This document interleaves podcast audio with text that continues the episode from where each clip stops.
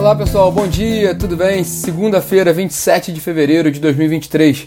Eu sou Rodrigo Polito e esse é o nosso Minuto Megawatt, nosso bate-papo diário às 9 horas da manhã, em live no Instagram, para falar sobre os principais assuntos do mercado de energia. Nosso bate-papo que depois fica disponível nas plataformas de podcast. Bom, o destaque de hoje é a decisão que o governo vai ter que tomar sobre a desoneração ou não dos combustíveis, principalmente gasolina e etanol, a partir do dia 1 de março. Né? É, amanhã termina, o, o, pelo prazo criado na medida provisória do governo Lula, termina amanhã o prazo da, da desoneração, da isenção de combustível, de isenção de tributos federais sobre a gasolina e o etanol. Hoje, o presidente Lula tem uma reunião agora de manhã com o presidente da Petrobras, Jean Paul Prats, o ministro da Fazenda, Fernando Haddad, e o ministro-chefe da Casa Civil, Rui Costa. É, não tivemos a confirmação até o momento se o ministro de Minas e Energia, Alexandre Silveira, participa desse encontro também. É, o ministro, o Alexandre Silveira, participou das duas últimas reuniões na semana passada entre Lula e Prats, e só que a gente não sabe se ele, se ele confirma ou não essa participação na reunião de hoje, a gente ainda não teve esse dado do Ministério de Minas e Energia. Mas tudo, é, esse encontro, mais um, esse encontro entre Prats e Lula nessa segunda-feira ocorre às vésperas do fim da, da desoneração sobre a gasolina e o etanol.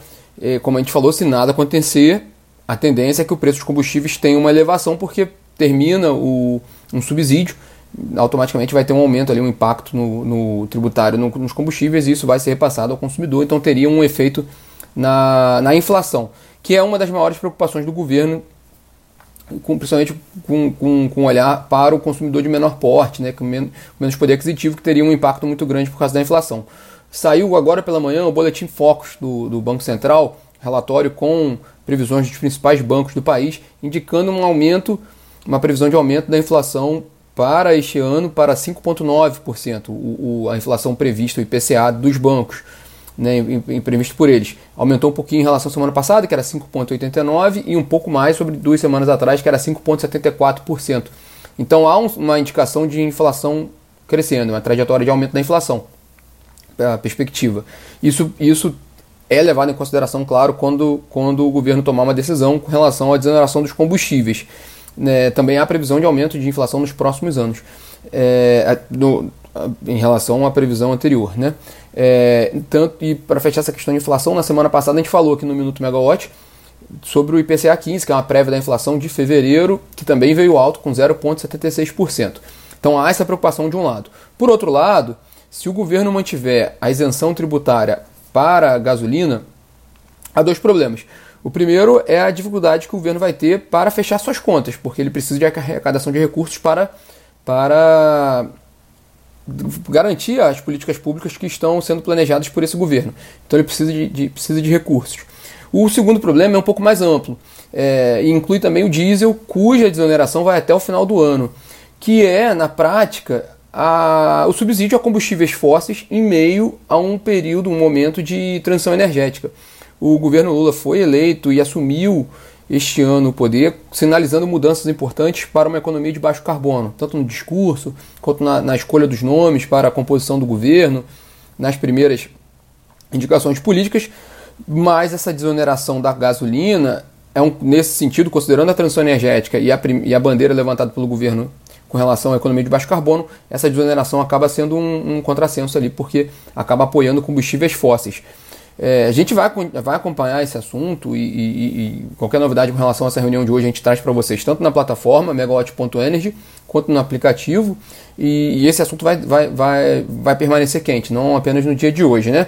Mas, continuando nossa agenda de hoje, na área de empresas, o destaque são três balanços de companhias do setor que divulgam seus números no fim do dia. É, é a AS Brasil, a EDP Brasil e a Alupar. As três empresas apresentam o resultado de 2022. É, a S Brasil é muito grande, uma geradora de grande porte, com 5,2 gigawatts de capacidade instalada entre ativos em operação e construção. A EDP tem um, um braço de geração forte, quase 3 gigawatts de capacidade instalada. Duas distribuidoras, EDP do Espírito Santo e de São Paulo. Importante ver que essa EDP, um parênteses, essa EDP do Espírito Santo vai ser a primeira a passar, a que tem a, a concessão vencendo. Então entra naquela discussão que a gente já falou algumas vezes aqui da renovação das concessões de distribuição e a EDP ainda tem quase 3 mil quilômetros de linha de transmissão. E a Alupar é uma transmissora também de maior porte, 8, quase 8 mil quilômetros de linha de transmissão e quase 1 gigawatt de capacidade instalada. Então são três importantes empresas que servem até de termômetro. Do resultado que sair dessas companhias serve de termômetro para a gente avaliar como é que está a sustentabilidade econômica financeira do setor elétrico. E aí a gente vai, vai detalhar esses resultados, também acompanhar o dia de amanhã, quando as companhias detalham o seu, o seu desempenho. Né? E para os destaques dessa semana, Principalmente, a gente está na temporada de balanço, acabamos de falar de três balanços de, de empresas de energia. A, é, na quarta-feira, dia 1 de março, tem o resultado da Petrobras de 2022, talvez o principal evento dessa semana na área de, de energia, e com dois pontos importantes a prestarem atenção e que deve, devem ser até falados nessa, nessa reunião de hoje. Né? É, a política de combustíveis, de preços de combustíveis da Petrobras, e a política de dividendos. Com relação à política de combustíveis, há uma preocupação, principalmente porque se terminar essa desoneração sobre a gasolina e etanol, há uma preocupação se a Petrobras passaria a amortecer parte desses aumentos, evitando que o aumento chegasse integralmente ao consumidor final. Isso é bom para o consumidor final, ruim para o investidor da Petrobras, que teria que subsidiar. O subsídio deixaria de ser feito pelo, pelo governo federal e passaria a ser feito pelo investidor da Petrobras, que majoritariamente é o governo federal, mas tem muito investidor privado. Então seria ruim para o investidor privado nesse cenário. E no, na política de dividendos, o ano passado a Petrobras pagou muitos dividendos, né? foi, foi, muito, foi muito expressivo esse pagamento de dividendos da Petrobras. E o, já houve uma sinalização nesse governo atual sobre possibilidade de mudança nessa política de dividendos. Houve uma crítica grande com relação aos dividendos que estão sendo pagos. A gente não sabe ainda se pode haver alguma mudança. Isso o pessoal está muito de olho nessa semana com relação à Petrobras.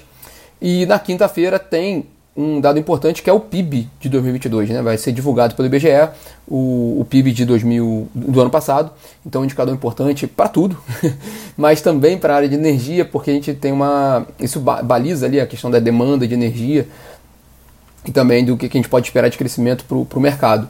É, são os importantes indicadores. Sobre o PIB, só como a gente falou do Focus, estou atualizando vocês. A previsão do PIB dos, dos principais bancos do país para esse ano é de 0,84%, a previsão mais atual do PIB para 2023. É, enfim, esses são os destaques dessa, dessa segunda-feira. Obrigado pelo comentário de todos, pela participação de todos. É, a gente vai se falando ao longo da semana com a atualização não só desse assunto de hoje, dos assuntos da semana e dos assuntos que vão surgir nos próximos dias. Amanhã também tem reunião da ANEL, então é, é, é prática a gente falar um pouco da reunião da ANEL na terça-feira. Bom, pessoal, tenham todos uma ótima segunda-feira e uma ótima semana pós-carnaval. Força e vamos em frente. Tchau, tchau.